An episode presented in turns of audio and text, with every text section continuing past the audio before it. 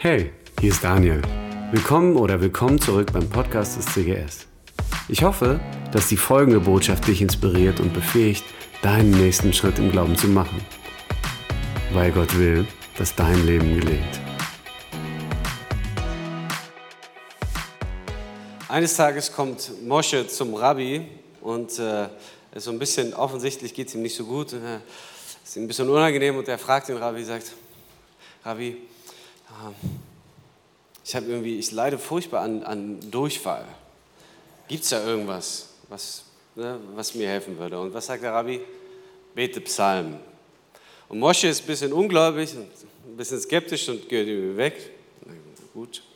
Und am nächsten Tag kommt er ganz freudig wieder und sagt, Rabbi, Rabbi, es hat geholfen. Fast sogar ein bisschen zu gut, weil jetzt habe ich eher Verstopfung. da gibt es ja auch was, was du mir raten könntest. Und der, der Rabbi sagt, bete Psalmen. Und Mosche sagt, aber Rabbi, Psalmen stopfen doch. Hat nicht jeder verstanden, aber ist okay, ich versuche es nochmal.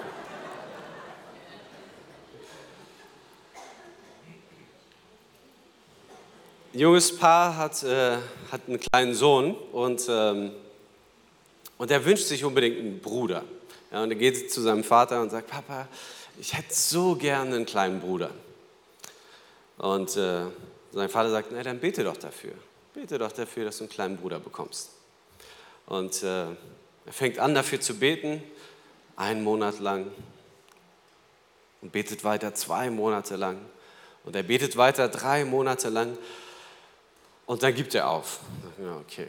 Und sechs Monate später nimmt ihn sein Vater mit ins Krankenhaus und sagt, macht den ersten Vorhang auf, hier ist dein Bruder.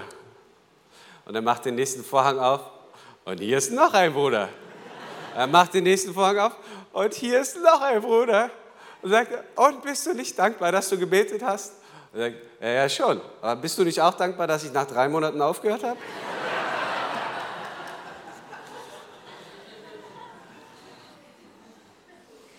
Vater im Himmel, ich danke dir für diesen Morgen. Danke dir für deine Gegenwart und für deinen guten Geist, der in uns lebt. Und ich danke dir, dass du unsere Herzen öffnest für das, was du uns sagen möchtest. Und ich danke dir, dass du sprichst in Jesu Namen. Amen. Ich möchte anfangen mit ein paar Fragen. Und zwar, wer von euch würde sagen, richt mal dann Hand hoch, ich glaube, dass Gebet was bewirkt, wenn man betet. So, ja. so. Und das kann ja ganz unterschiedlich sein. Man kann ja auch sagen, naja, ich so, bin mir in manchen Punkten nicht so sicher, aber wahrscheinlich bewirkt es, selbst wenn es nur Placebo ist, ja, kann ja was Gutes sein. Und wer von euch würde sagen, ich glaube, dass Gebet viel bewegen kann, aber ich bete vermutlich zu wenig, weniger als gut wäre.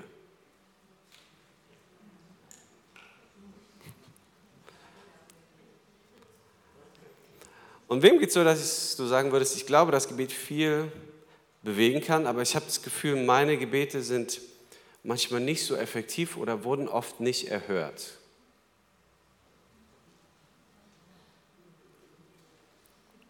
Die Hände gehen weniger hoch, aber sie sind schon da. Das ist jetzt nicht das, wo man Halleluja sagt. Ich glaube, die Herausforderung dabei ist, wenn es um das Thema Gebet geht, dass es sowas wie so eine, es gibt so dieses pauschale, ja, das ist gut und es wirkt und es ist hilfreich und man antwortet auch ganz schnell, ja, ja, ich bete dafür. Und ich würde dann immer gerne fragen, und wann und wie? Weil dieses, ja, ja, wir beten für dich. Wie sieht es aus, ganz konkret? Ja? Wenn du sagst, ja, ich bete für meinen Bruder. Oder ja, ich meine, was bleibt uns anderes übrig, als dafür zu beten? Ja, wie sieht es ganz praktisch aus? Ja? Und ich glaube, eine große Herausforderung dabei ist, dass es sich oft effektiver anfühlt, etwas zu tun, als zu beten. es fühlt sich, also wenn wir wirklich in uns reinhorchen und an konkrete Situationen denken, dann fühlt es sich eigentlich effektiver an, selber was zu machen, als jetzt irgendwie zu beten. Und es gibt so eine Formulierung, die heißt, hilf dir selbst, dann hilft dir Gott. Steht nicht in der Bibel, wird da wahrscheinlich auch nie drinstehen. Es gibt Kontexte, in denen es vielleicht mal irgendwie Sinn macht, aber ich glaube, es beschreibt vor allem so, ein, so eine unterbewusste Haltung, die wir häufig haben. So ich, am ehesten mache ich doch das, was ich machen könnte, weil da sehe ich ja dann immerhin, was es bringt. Ich habe als ich Christ geworden bin mit 16 Jahren, hat sich so mein Umfeld bekehrt. Ja? Also meine Brüder und Cousins und Schwager und sonst was. Ja? Und ähm, das ist dann mein erster Hauskreis geworden. Ich habe mich also verantwortlich gefühlt für die. Die Herausforderung war aber so ein bisschen, dass ich sagen würde, dass, ähm, dass ich immer so der Leiter geblieben bin und die immer so ein bisschen hinterherhinken. Und das hat sich irgendwie nie so richtig weiterentwickelt. Und Irgendwann kam es dazu, dass, dass ich hier nach Süddeutschland gezogen bin, aber ich hatte immer noch meinen alten Freundeskreis, den Bro-Treff. Ja. Äh, und wenn ich nach Berlin gefahren bin, dann habe ich mich immer mit den Jungs getroffen und dann ne, haben wir gemacht, was wir immer so gemacht haben, was man so macht dann am Wochenende. Äh, und irgendwann, wenn so ein gewisser Pegel erreicht war, dann habe ich immer angefangen, Zeugnisse zu erzählen habe ich angefangen zu erzählen, was Gott so tut in meinem Leben und wie unglaublich gut Gott ist und was weiß ich. Und so im Laufe des Abends war es dann immer so, dass alle ganz bedröppelt und berührt waren und irgendwie so, ja, wir wollen auch wieder in den Gottesdienst gehen und eigentlich sollten wir wieder anfangen, Hauskreis zu machen und eigentlich sollten wir mehr beten und ne, irgendwie so dieses. Und dann habe ich jedes Mal, wenn ich da war, so ein paar Stunden investiert quasi in diese Freundschaften. Und das hat sich für mich irgendwie effektiv angefühlt. Ich dachte, das bewirkt was habe ich für meine Cousins und Kumpels und so gebetet. Ich kann mich nicht daran erinnern. Zumindest jetzt nicht so bewusst im Alltag oder so. Aber ich dachte, das ist doch viel effektiver, wenn ich da hingehe, die sich ein bisschen volldröhnen lasse und ihnen dann tolle Zeugnisse erzähle. Das klingt jetzt total lächerlich, vor allem wenn ich so formuliere. Aber so insgeheim fühlt es sich so an, als wäre es doch effektiver, ich würde selber was machen, als zu beten. Es fühlt sich effektiver an. Ja, wenn du darüber nachdenkst, oh, keine Ahnung, du hast einen Schwager, einen Kumpel, einen Freund, jemand, der dir irgendwie am Herzen liegt und du weißt, ah, da gibt es gerade so ein paar Dinge und das wäre echt gut, er würde sich da verändern oder er würde eine entsprechende Entscheidung treffen. Und ich bin zum Beispiel so ein Typ, ich, ich würde dann auch spontan dahin fahren. Und wir würden spontan was machen. Oder wir kontaktieren jemand und sagen, oh, kannst du nicht mal mit dem reden? Ich glaube, das wäre gut.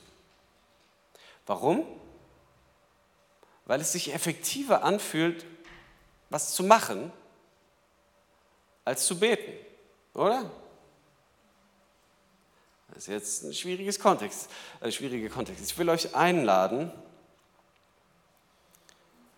ehrlich zu sein. Ich will gar nicht so lange predigen, weil ich glaube, die Botschaft ist super simpel. Und die größte Herausforderung ist, dass wir oft nicht so richtig, richtig ehrlich sind mit uns selbst. Weil wenn,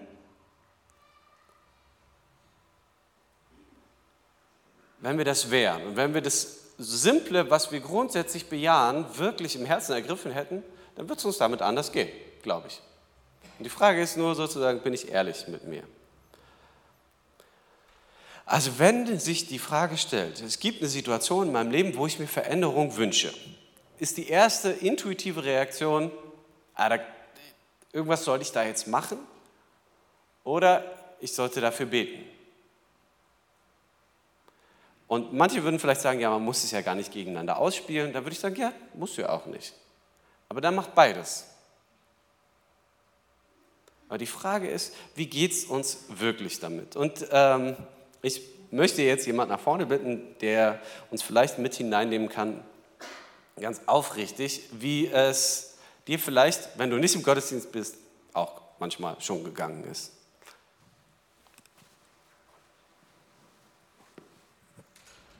Also für die, die mich nicht kennen, ich bin Bianca Nebe und ich habe eine Bekannte, Genau, und die hat mir von ihren Eheproblemen und von ihren Problemen mit ihrem Mann erzählt.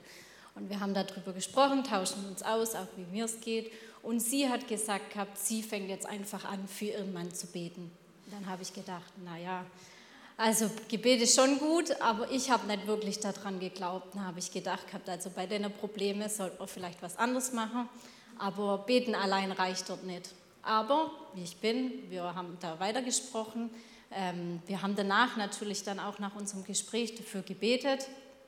Und ähm, siehe da, drei, vier Wochen später haben wir uns mal wieder getroffen und sie berichtet mir, was alles passiert ist. Und dann habe ich gedacht, oh ja, also Gebet kann mega viel bewirken, auch nicht, wenn wir das andere machen, sondern Gott allein tut heute noch Wunder. Und es hat mich total ermutigt, ähm, genau zu sagen, fang doch auch einmal an. Und ähm, ich bin ja ein bisschen geiziger Mensch, muss ich sagen. Ähm, habe dann in der Lydia praktisch ähm, was gesehen wegen Gebetskärtle und habe dann gedacht, okay, legst mal dein Geiz auf die Seite, bestellst es einfach mal. Und weil mir, mir fällt es einfach schwer zu sagen, ich fange jetzt an zu beten und dann schleift es so ein bisschen ab. Und ich habe mir jetzt einfach die Gebetskärtle besorgt, steht schon ein bisschen vorne dran und bin auch ein bisschen trotz dem Zeugnis auch ein bisschen ungläubig rangegangen, genau. Aber ich bete jetzt mit einer Gebetskärtle, genau, und das tut mir echt gut als Unterstützung.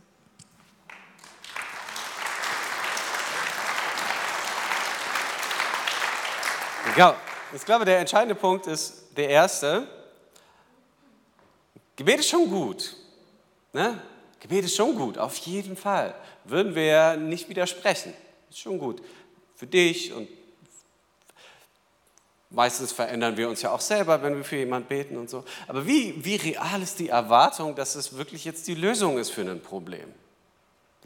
Wenn die Eheprobleme so massiv erscheinen, vielleicht, also, ne, es scheint mir effektiver, etwas zu tun, als zu beten. Und es ist so eine kleine unterbewusste Art, äh, Haltung, würde ich sagen. Ähm, ich glaube, es gibt, es gibt sozusagen zwei Arten von Gebet.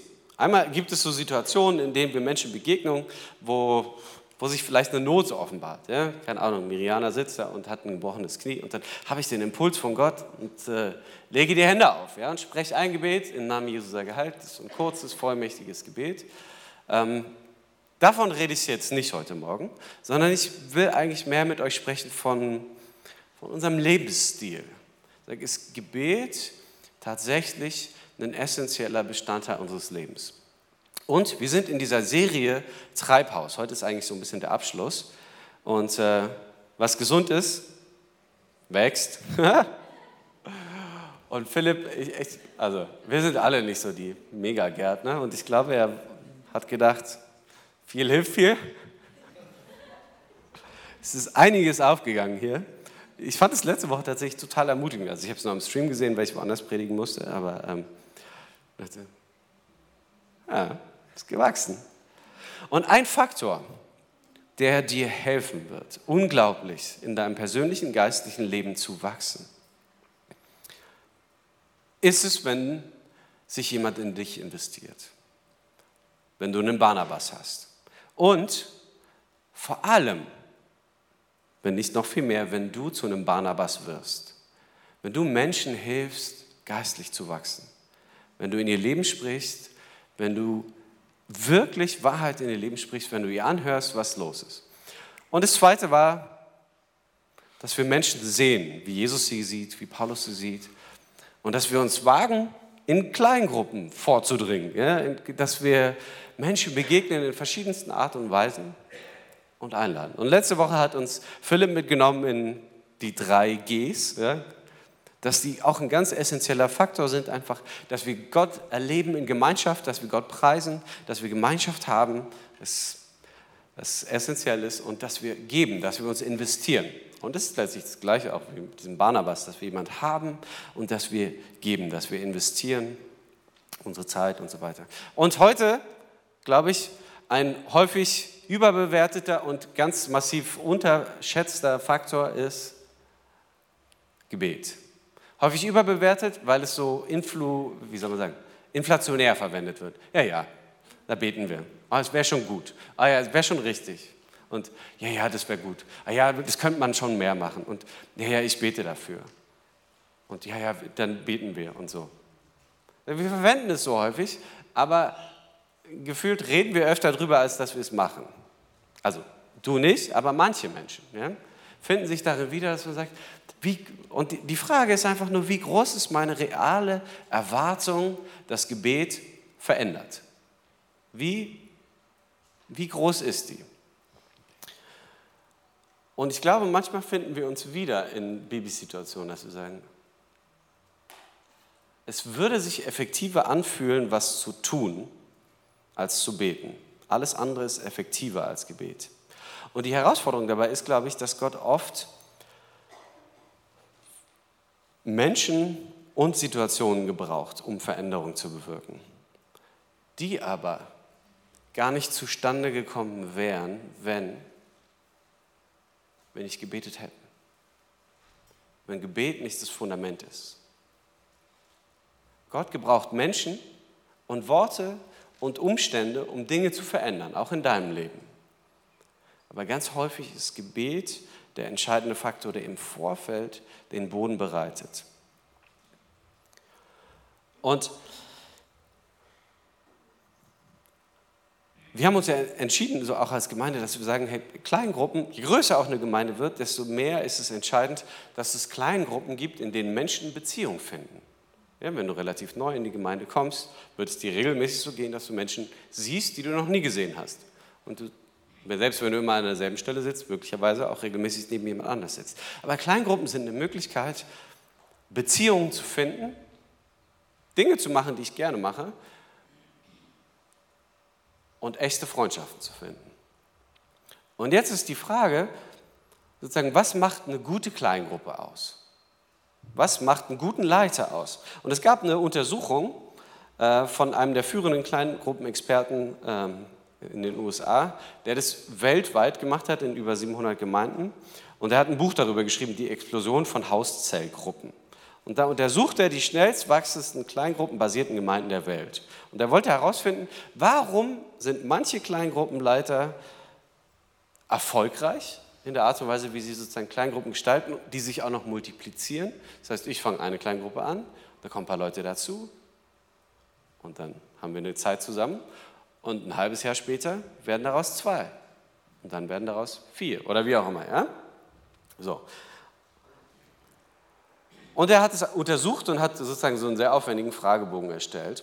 Und er hat ein paar Sachen rausgefunden, die ich gerne mit euch teilen würde. Also als erstes hat er einige Dinge entdeckt, die keinerlei Effekt haben auf die Reproduktion von Kleingruppen, im Gegensatz zu dem, was man vielleicht vermuten würde. Und das Erste ist, wenn der Kleingruppenleiter ein Mann ist, ist er genauso effektiv, wie wenn er eine Frau ist. Ja, also das Geschlecht hat keinen Einfluss. Die Schichtzugehörigkeit hat keinen Einfluss. Das Alter hat keinen Einfluss. Der Familienstand hat keinen Einfluss und auch das Bildungsniveau des Leiters. Sind keine Faktoren, die seine Fähigkeit beeinflusst haben, eine Kleingruppe zu reproduzieren. Jetzt kommt der zweite Faktor, der auch keinen Einfluss hat, und zwar der Persönlichkeitstyp des Leiters beeinflusst nicht seine Fähigkeit, eine Kleingruppe zu reproduzieren. Und das ist ja irritierend, weil man denken würde, natürlich gibt es Kleingruppen, die attraktiver sind aufgrund ihres Leiters. Ja, man sagt, ja, das ist so ein, ne, so ein dynamisch charismatischer Typ, da würde ich hingehen. Und ich glaube, das wird richtig cool, einfach weil der cool ist. Oder weil sie cool ist. Oder was weiß ich. Ja, ah, bei der wollte ich schon immer mal sagen. Aber faktisch, das, was man denken würde, dieser Persönlichkeitstyp hat keinen Effekt auf die Produktivität oder Effizienz so einer Kleingruppe. Und die geistliche Begabung des Leiters hat keinen Einfluss auf seine Fähigkeit, eine Gruppe zu leiten und reproduzierbar zu machen. Geistliche Begabung im Sinne von, ja, er hat sozusagen ganz viele Spiritual Gifts irgendwie so. so. Und was ist der eine Faktor, der Hauptfaktor, der mehr als alles andere auf der ganzen Welt Kleingruppenleiter effektiv macht? Das ist jetzt schwierig in dem Kontext der Predigt. Ne? Was könnte das sein? Die Größe seines Hauses, das Hobby, es ist Gebet. Wenn du für die Menschen betest, die dir anvertraut sind, verändert das mehr als alles andere. Und viele Faktoren, von denen wir denken würde, dass sie einen Unterschied machen, machen keinen Unterschied. Und es ist total naheliegend, dass man sagt, der ist ein coolerer Leiter, weil er cooler ist. Oder sie ist einfach charmant und die ist so gastfreundschaftlich und was weiß ich. Es gibt so viele Faktoren, wo man denken würde, ja natürlich, aber weltweit der Faktor Nummer eins, betest du für die Menschen, die dir anvertraut sind. Das macht den Unterschied. Das macht den Unterschied, empirisch. Das ist jetzt nicht Daniel teilt was aus seinem Leben, was ihm so eingefallen ist, sondern das ist ein Fakt. Das ist der Veränderungsfaktor Nummer eins. Betest du für die Menschen, die dir anvertraut sind? Es fühlt sich effektiver an, was zu tun, als zu beten. Und es, vielleicht fühlt es sich jetzt gerade nicht so leicht an, dem zuzustimmen, aber ich glaube, den größten Unterschied wird diese Zeit hier gemeinsam miteinander vor Gott haben, wenn du ehrlich bist. Da kann es sein, dass es sich nicht ganz häufig doch effektiver anfühlt, irgendwas zu machen, jemand anzurufen, was vorzubereiten, was auch immer, als zu beten. Wenn ich will, dass es wirklich gut wird, dann muss ich. Spielt es nicht gegeneinander aus. Manchmal müssen wir Sachen machen. Ja? Wenn ich Menschen einlade zum Essen und nichts vorbereite, es ist schön, dass du gebetet hast und vielleicht wirst du eine richtig gute Zeit haben, aber du solltest es nicht gegeneinander ausspielen. Ja?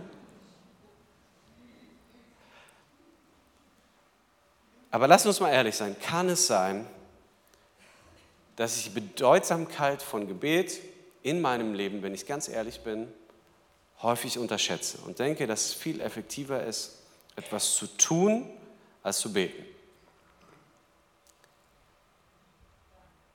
Bei zwei Leuten ist das so. Lukas 18, Vers 6. Und sagt es, und Jesus, also er hat vorher so ein Gleichnis erzählt von dem ungerechten Richter. Und ihr habt gehört, was dieser ungerechte Richter gesagt hat. Wenn schon er so handelt, wie viel mehr wird Gott seinen Auserwählten zum Recht verhelfen, die ihn Tag und Nacht darum bitten?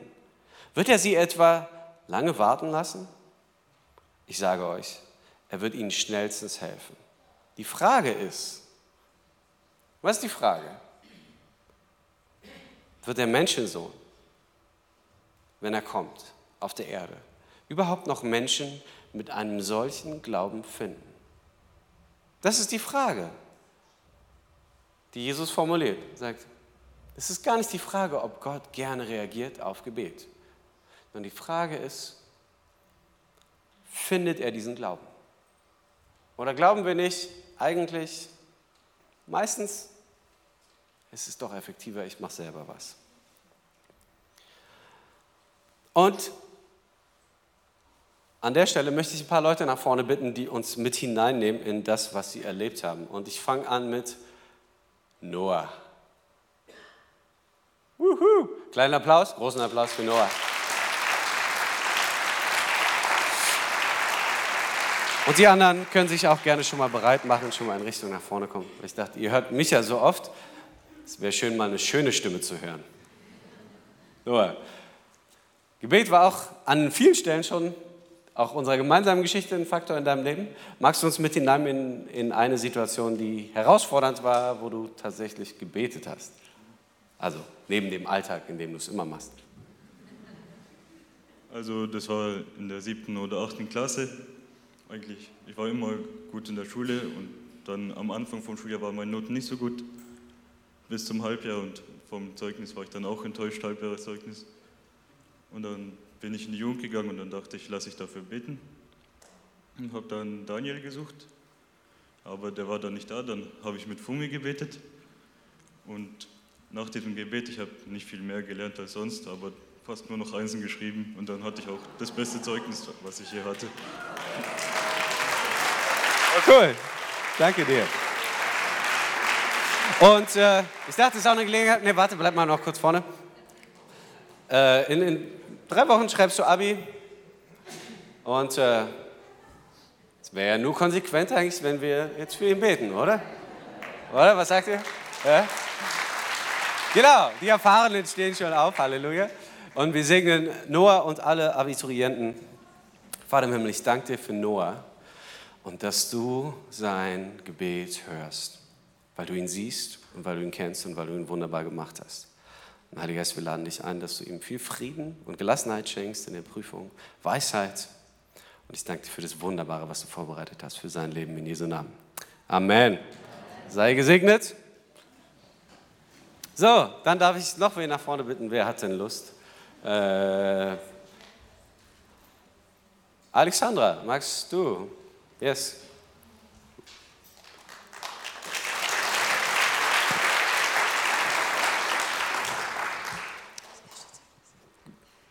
Genau. Hast du mal was Großes erlebt, wo du sagen würdest, das hat dich sehr ermutigt in deinem Glaubensleben? Ja. Eine große Sache. genau, also ich bete viel oder immer wieder oder rede mit Gott, aber ich habe wirklich, das ist meine absolute größte Gebetserhörung. Ähm, ja, Gott hat mich vor Jahren herausgefordert, nochmal eine zweite Ausbildung zu machen und dafür meine Arbeitsstelle zu kündigen, eine sichere Arbeitsstelle. Und ich durfte dann meinen Traumberuf lernen, Sport- und Gymnastiklehrerin. Das wollte ich schon als Jugendliche immer. Aber leider war die Ausbildung teuer und es hieß, ähm, hinterher bist du eh arbeitslos, lern was Gescheites. Genau das habe ich dann halt auch gemacht, äh, habe dann Steuerfachgehilfin gelernt und habe weitergemacht, hab, hatte gutes Berufsleben vom, ja, vom Geld her. genau, auf jeden Fall durfte ich dann diese Ausbildung machen und ähm, hatte damals schon drei Kinder, habe dann eigentlich echt auch einiges dafür aufgegeben oder wir als Familie haben auch Opfer gebracht. Und so am Ende der Ausbildung kamen dann immer mehr Leute auf mich zu und haben gesagt, ja, was machst du denn jetzt hinterher?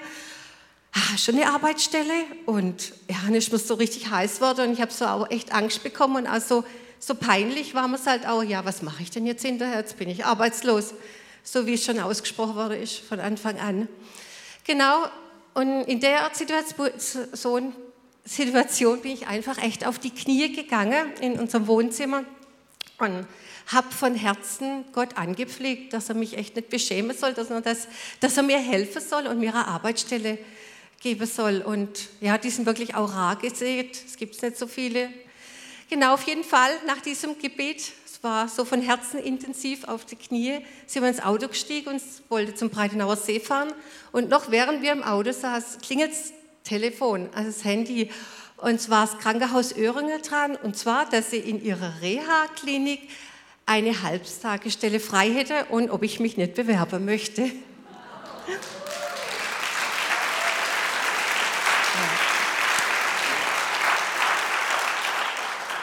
Das ist eine ermutigende Geschichte, die schon ein paar Jahre her ist. Mhm, genau. Und würdest du sagen, du erlebst sowas aber regelmäßig, dass Gott Gebet erhört?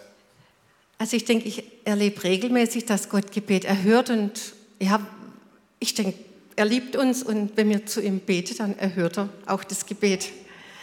Aber ja, genau, und wir haben eigentlich schon lang, schon jahrelang habe ich eine Gebetsgruppe mit drei Freundinnen wir haben schon viel miteinander gebetet und immer für unsere Anliegen und auch für andere und haben oft, einfach oft schon gemerkt, wie Gott unser Gebet erhört. Und gerade am Freitag kam oft, wir haben auch eine WhatsApp-Gruppe, die Betschwestern, genau, kam so ein Hilferuf. Ähm, die eine hatte ein ganz schwieriges Gespräch am Nachmittag mit ihrem Arbeitgeber. Die Situation ist total verfahren. Sie weiß gar nicht, was sie sagen soll. Ist einfach echt schwierig. Und wir sollen doch für sie beten. Und also ich mache es am liebsten gleich. Ich bete sofort und gleich und bin da halt auf Knie gegangen, habe von Herzen gebetet. Nicht lang, aber ich habe intensiv gebetet und es war dann auch gut so. Und abends kam dann der, äh, die Nachricht, boah, das Gespräch war voll gut, ist alles super gegangen, es war echt ein Wunder. Sie sind im Frieden auseinandergegangen und im Gute oder also miteinander, es geht weiter. okay. Cool.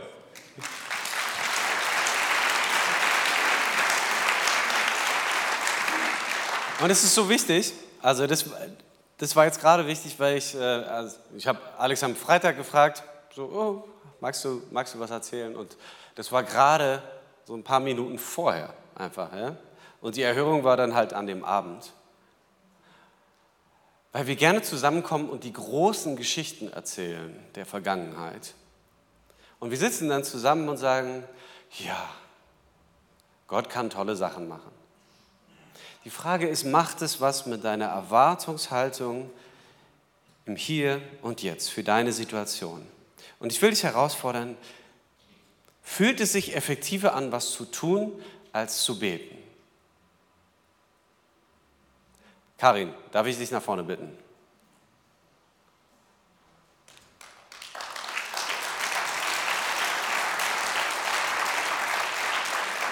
Und Karin nimmt uns, glaube ich, äh, wenn jetzt nicht was ganz anderes kommt, mit hinein in eine Situation, die äh, vielleicht manche auch kennen und äh, vielleicht noch nicht mal auf die Idee kommen würden, dafür zu beten. Ja, genau. Und Daniel hat mich, also wir haben gestern miteinander gesprochen, weil er mich am Freitag nicht erreicht hat. Und dann habe ich gesagt, oh Daniel, da gibt es bestimmt ein paar Dinge, aber ich muss jetzt erst mal mit dem Herrn drüber reden, was er möchte, dass ich heute weitergebe. Ja, also bei mir liegt es ganz lang zurück, als ich 1995 eine Begegnung mit Jesus hatte ähm, bei Christen im Beruf und er direkt in mein Herz damals sprach durch ein Bibelwort. Das war Matthäus 11, 28, kommt alle her, die ihr mühselig und beladen seid. Ich will euch erfreuen mit diesem Bibelwort, mit Gottes Wort. Hat Jesus mein Herz getroffen. Ich habe mein Leben Jesus gegeben. Bin ab da dann auch jeden Sonntag hier in die Gemeinde, in andere christliche Veranstaltungen. Ja, habe sämtliche christliche Bücher gelesen. Also ich habe einen Hunger gehabt dermaßen. Und aber die Bibel hat mich nicht interessiert. Und ja, ich habe immer gedacht, wenn die anderen da erzählt hätten von der Bibel und was die alles wissen. Und, und ich hatte echt kein Interesse. Es hat mich nicht interessiert, die Bibel. Und so 2005, also zehn Jahre später, wohlgemerkt, ich bin immer aus der Gottesdienste erfüllt heim. Ich, ich habe gebetet, ich war wirklich, ich, ich habe Jesus geliebt. Aber wie gesagt, Bibel hat mich nicht interessiert, keine Lust gehabt. Und dann habe ich 2005 endlich den Mut gehabt, mein Hauskreis von damals, wo da sitze, die wissen das, den Mut gehabt zu sagen, ey Leute, ich habe keine Lust, Bibel zu lesen, es interessiert mich nicht und kapieren du es schon überhaupt gar nicht, was da steht. Und dann hat der Hauskreis für mich gebetet und auch damals ein erfahrener Gottesmann hat zu mir noch gesagt, Karin, fang doch mal in der Bibel mit, mit dem Buch der Sprüche an. Das habe ich danach gemacht, habe ich ganz schnell durchgelesen, hat mich begeistert, aber die anderen Bücher nichts. Und dann hat der Hauskreis für mich gebetet und an dem Abend habe ich mich auch entschieden, dass ich jetzt morgens, wenn ich aufstehe, als allererstes Bibel lese. Im Neuen Testament anfangen, ob ich Lust habe, ob ich keine Lust dazu habe. Und es war dann auch wirklich ein Kampf, hört sich lustig an, aber es war ein Kampf zwischen der Bibel und der Heilbronner Stimme der Tageszeitung. Es war ein richtig gehender Kampf, weil ja für mich die Bibel, es war einfach, ja, ich habe das nicht kapiert und nichts. Dann habe ich gebetet, Herr, ich bitte dich, Heiliger Geist, weil ich, ich habe so viel Erfahrung mit dem Heiligen Geist gehabt, bitte gib mir eine Freude dabei und, und, und lass mich auch mal was verstehen. Und so habe ich das dann sechs Monate lang, also immer noch in Disziplin gemacht, jeden Morgen. Und nach sechs Monaten habe ich gemerkt, uh, ich nehme meine Leuchtstifte, fange da an zu leuchten, habe auch Sachen hingeschrieben. Also ich habe dann gemerkt, wie Gott nach sechs Monaten die Gebete vom Hauskreis, mein Gebet für mich fühlbar, sehbar macht, spürbar. Er war schon am Wirken, wie wir das heute Morgen auch gesungen haben, aber ich habe es gar gespürt. Genau, dann habe ich also da meine Bibel gelesen und habe auf einmal gemerkt, ja, jetzt tut sich was. Und dann habe ich das einfach ja mit Freude gemacht und dann kam einfach noch was Besonderes dazu. Ich habe da gar nicht mehr drüber nachgedacht. Ich hatte Freude, ich habe Verständnis beim Bibellesen bekommen nach, nach unserer Israelreise 2020 hat Gott da noch ein Sahnehäubchen draufgesetzt. Also die Bibel hat angefangen für mich zu leben. Ich habe eine Begeisterung gekriegt. Also die Bibel ist heute seit 2020 mein allerwichtigstes im Leben. Also mir dürften wir jetzt alles irgendwie wegnehmen. die Bibel nicht als das Wort Gottes. Und ich möchte euch einfach ermutigen, auch wenn ihr nichts fühlt, nichts spürt, erstens mal ehrlich sein, jemand zu sagen, du, also ehrlich, ich, ich habe keine Lust und es ist halt so. Und dann auch einfach unabhängig von den Gefühlen dranbleiben. Einfach dranbleiben. Und jetzt muss ich noch was ganz Kurzes sagen. Das ist jetzt nichts mehr vom Bibellesen, aber das ist mir gerade vorhin so bewusst worden. Und zwar, also ich habe ja 17 Jahre ähm, gebetet mit dem Hauskreis, dass mein Mann der Jürgen auch äh, mit in die Gemeinde geht und zu Jesus findet. Und es hat mich gerade vorhin so begeistert, wenn ich ihn im Lobpreis sehe. Als der Jürgen früher immer mitgegangen ist, weil halt unsere Enkelkinder gesegnet worden sind oder Weihnachten, Ostern, dann hat er immer gesagt, oh, der Lobpreis und warum muss man die Lieder alle viermal singen und es ist ihm einfach alles so, oh, ja, ungewohnt und unangenehm gewesen. Und heute, ab da, wo er dann mit im Gottesdienst ist, das ist ein anderes Thema, liebt er Lobpreis. Und das ist wirklich, das kann nur Gott tun. Und da hat auch der Hauskreis und viele andere mitgebetet.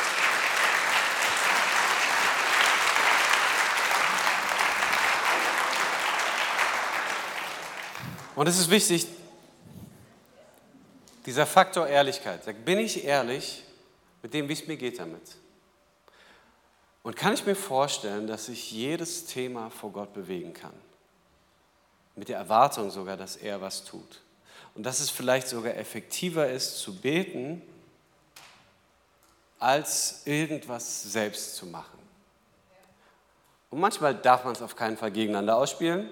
Es macht nicht so viel Sinn, dafür zu beten, dass man Freude am Bibellesen findet und dann aber nicht lesen. Logisch. Aber die Herausforderung ist in all dem, beständig dran zu bleiben.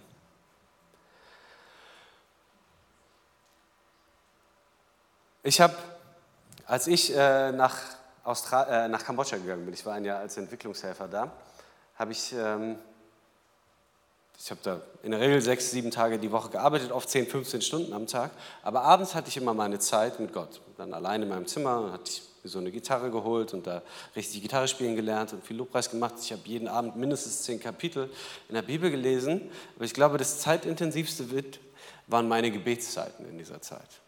Und ich habe selten oder ich glaube noch nie zuvor in so einer Beständigkeit für die Menschen gebetet, die mir wichtig waren. Vielleicht auch erstmalig da, weil ich diese Distanz hatte.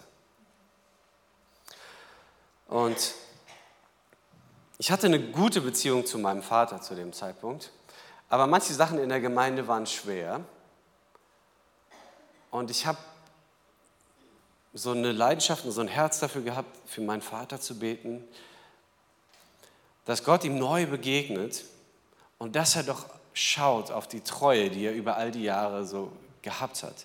Dass er sieht auf das, wie mein Vater hingegeben war und gelebt hat für Jesus und dass Gott es ehrt und wertschätzt und ihm neu begegnet.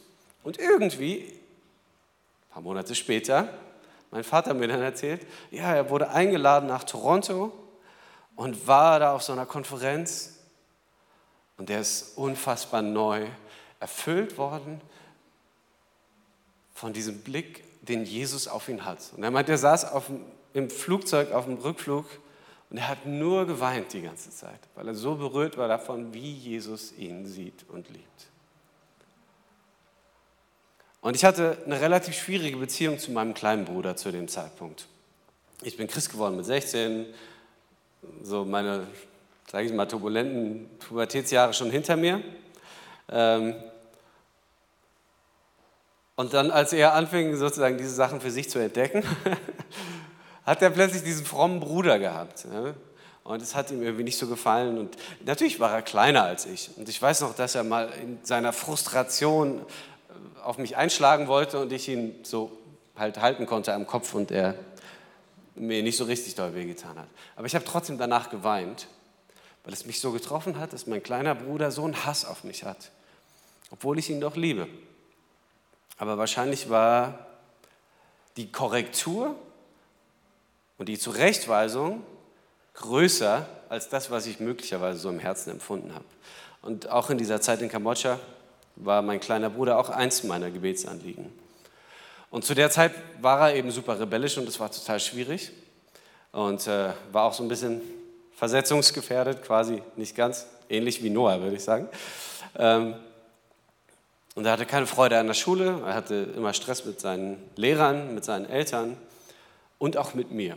Und ich habe regelmäßig für ihn gebetet.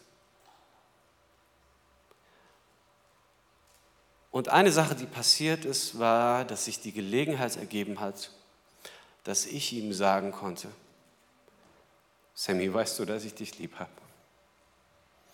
Und weißt du, dass ich stolz auf dich bin? Das hat alles verändert. Sein großer Bruder war sein Held. Er hat sich dann lauter Kokosmöbel damals gekauft, die ich damals produziert habe in Kambodscha. Und natürlich hat er Abi gemacht. In dem Jahr hat sich sein Schulleben komplett gedreht. Und er hat sich taufen lassen. Und es lässt sich leicht erzählen in ein paar Minuten, aber das, waren lange Zeiten des Gebets und auch der Verzweiflung. Und ich weiß, ich habe manchmal für meinen älteren Bruder gebetet, auf Knien, heulend,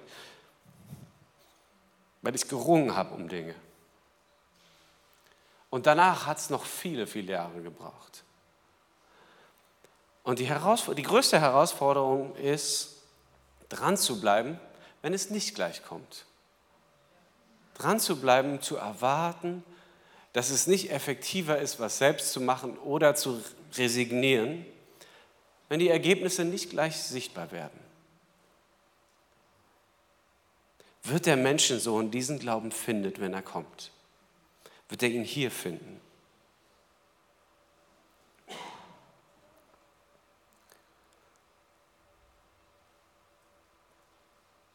Heidi, ich darf dich noch kurz nach vorne bitten, uns mit hineinzunehmen in ach, ein, zwei Situationen.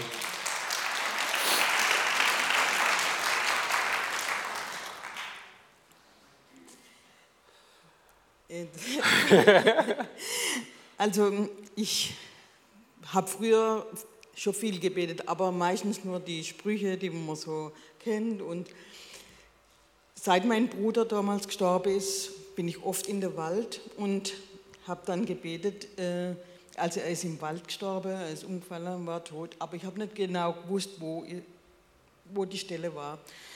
Und bin oft in dem Wald herumgeirrt und habe gebetet, ich möchte doch die Stelle finden, wo das passiert ist, dass ich wenigstens ein Blatt habe, wo ich im AD suchen kann. Und dann bin ich aber aus komischen Gründen irgendwie in den Wald gekommen. Ich habe eigentlich gar nicht vorgehabt, in den Wald zu gehen. habe eigentlich für meine Kaninchen Hasefutter holen wollen.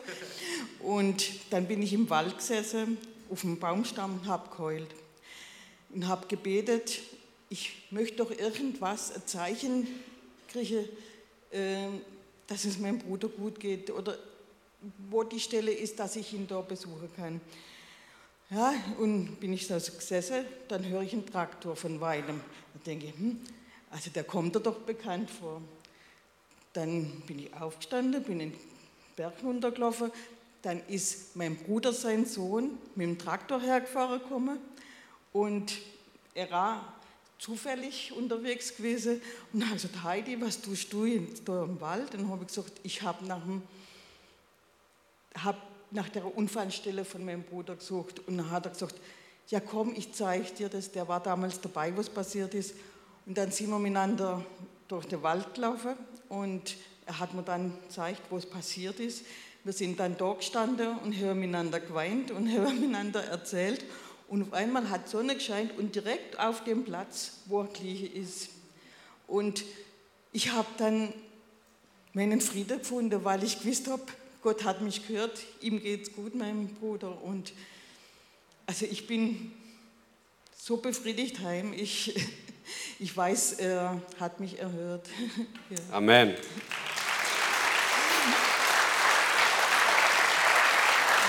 Und auch für Heidi ist die Herausforderung, sozusagen, das ist jetzt eine Geschichte, die schon ein paar Monate her ist. Und ich habe dich am Freitag angerufen. Ja. Und gefragt, einfach wie es dir geht und so. Mhm. Und auch am Freitag hast du viel was gebetet und da ist was passiert. Magst du uns ja. das auch erzählen? Also in dem Moment, wo er mich gefragt hat, äh, für was betet oder ist schon was passiert, was du betest, ist mir das geschwind, äh, gar nicht gewusst, was ich jetzt sagen soll. Ich habe zu ihm gesagt, ha, eigentlich äh, schon oft was passiert und dann haben wir halt da noch ein bisschen was geschwätzt, aber konkret eigentlich nichts.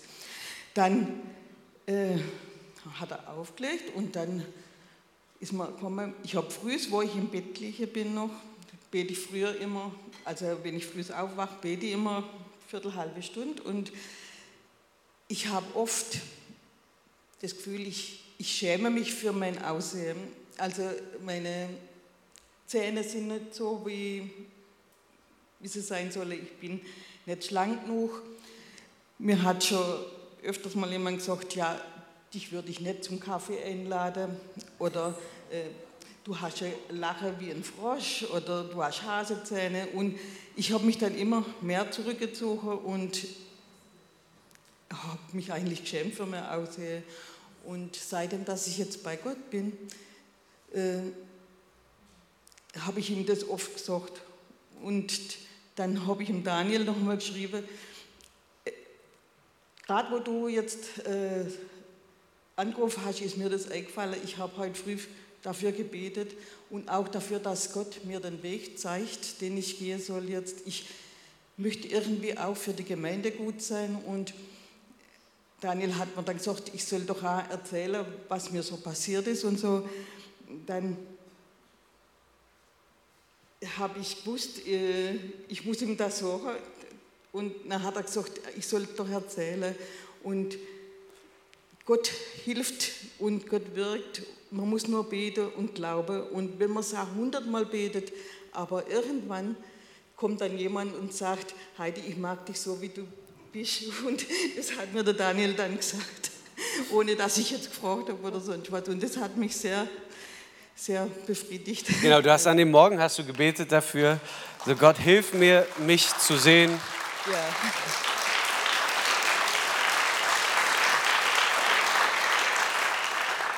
Und in der Nervosität ist manchmal nicht ganz so leicht, alles so zu sagen, wie es war. Aber ähm, vielen Dank, dass du das mit uns teilst. Und ich kann dir sagen, Gott sieht dich.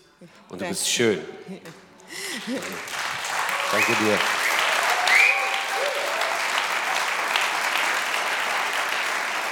Und es war der Punkt. An dem Morgen hat, hat sie gebetet dafür, dass Gott ihr dazu was sagt. Und dann gab es unser Gespräch. Und es war auch die Frage, wenn du mich siehst, gibt es einen Ort, wo du mich gebrauchen kannst? Und das war der Anfang. Und damit will ich auch schließen. Als ich mein Leben beenden wollte, mehrfach, als ich äh, quasi gerade so Teenie war, konnte ich ein paar Jahre später Jesus kennenlernen. Und er hatte eine einzigartige Berufung für mich, nämlich zu erkennen und zu verstehen, dass er mich sieht und mich liebt und dass ich ihm nicht egal bin. Und das Zweite ist, anderen Menschen zu helfen, genau das zu erleben. Dass Gott sie sieht, dass Gott dich sieht und dich einzigartig gemacht hat und sich freut an dir und du schön bist in seinen Augen und wertvoll.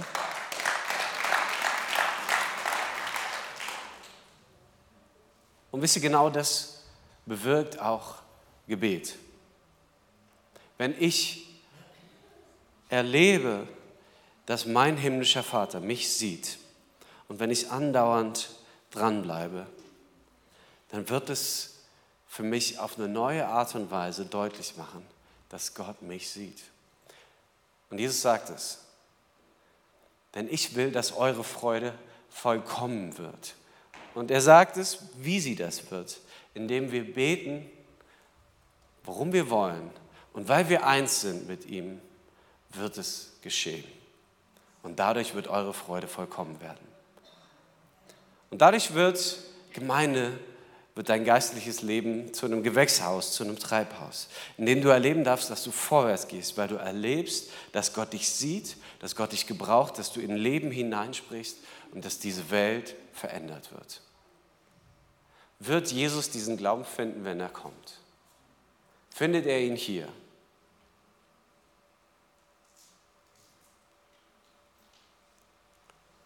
Du bist angesehen und geliebt und Gott will dich gebrauchen. Und wenn es dir so geht, dass du sagen würdest, ich weiß nicht so genau. Ihr könnt, äh, vielleicht geht es dir so, dass du sagst, äh, mit Gott, das klingt alles nett und gut und die Zeugnisse, das, was die Menschen erzählt haben, ist schön, aber ich weiß es nicht. Dann würde ich gerne jetzt für dich beten.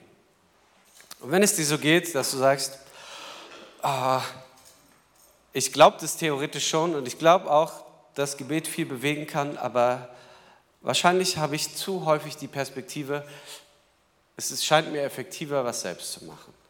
Dann würde ich gerne für dich beten. Und wenn es dir so geht, dass du, warum auch immer, die Erfahrung gemacht hast oder die Erfahrung groß geworden sind, dass Gott Gebet nicht immer erhört und deshalb Glaube zurückgegangen ist, die Erwartung zurückgegangen ist, dann würde ich auch gerne für dich beten. Und wenn eins von den drei Punkten auf dich zutrifft, dann darfst du gern aufstehen und dann will ich für dich beten. Jetzt. Vater im Himmel, ich danke dir, dass du uns kennst und dass du uns siehst. Und ich sage dir in Jesu Namen, dass du angesehen bist von Gott und dass er sich nach, nach dir sehnt. Danach, dass du dich an ihn wendest und erlebst, dass er dich hört und erlebst, dass er dich sieht und erlebst, dass er auf dich reagiert. Gott sieht dich und Gott liebt dich. Und wenn es dir so geht, geht, dass es eine Reihe von Dingen gibt in deinem Leben, für die du schon länger betest, wo du eine Ausdauer hattest, aber das Vertrauen und die Erwartung geschwunden sind über die Zeit, dann will ich dir das heute Morgen neu sagen. Erwarte, dass Gott hört und erwarte, dass dein Gebet gehört wird. Und Gott bereitet Zeit und Stunde vor mit dir gemeinsam in deinem Gebet. Und manche Dinge brauchen Zeit. Und Gott freut sich an deiner Ausdauer und an deinem Vertrauen. Und wenn es dir so geht, dass deine Erwartung klein geworden ist, auch im Alltag für Dinge zu beten. Heiliger Geist, wir laden dich ein, dass du neu in der Erwartung wächst. Wir wollen eine Gemeinde sein, in der du Glauben findest. Und ich danke dir, dass du ihn freisetzt in Jesu Namen. Heiliger Geist, komm du und setzt du neu Glauben frei und setzt du Veränderung frei. Komm in deiner Kraft, komm in neuer Vollmacht, komm mit einer neuen Erwartungshaltung und füll diesen Raum mit Menschen, die erwarten, dass es nichts Größeres gibt als den Schöpfer des Universums, der uns sieht und auf uns reagiert. In Jesu Namen. Amen.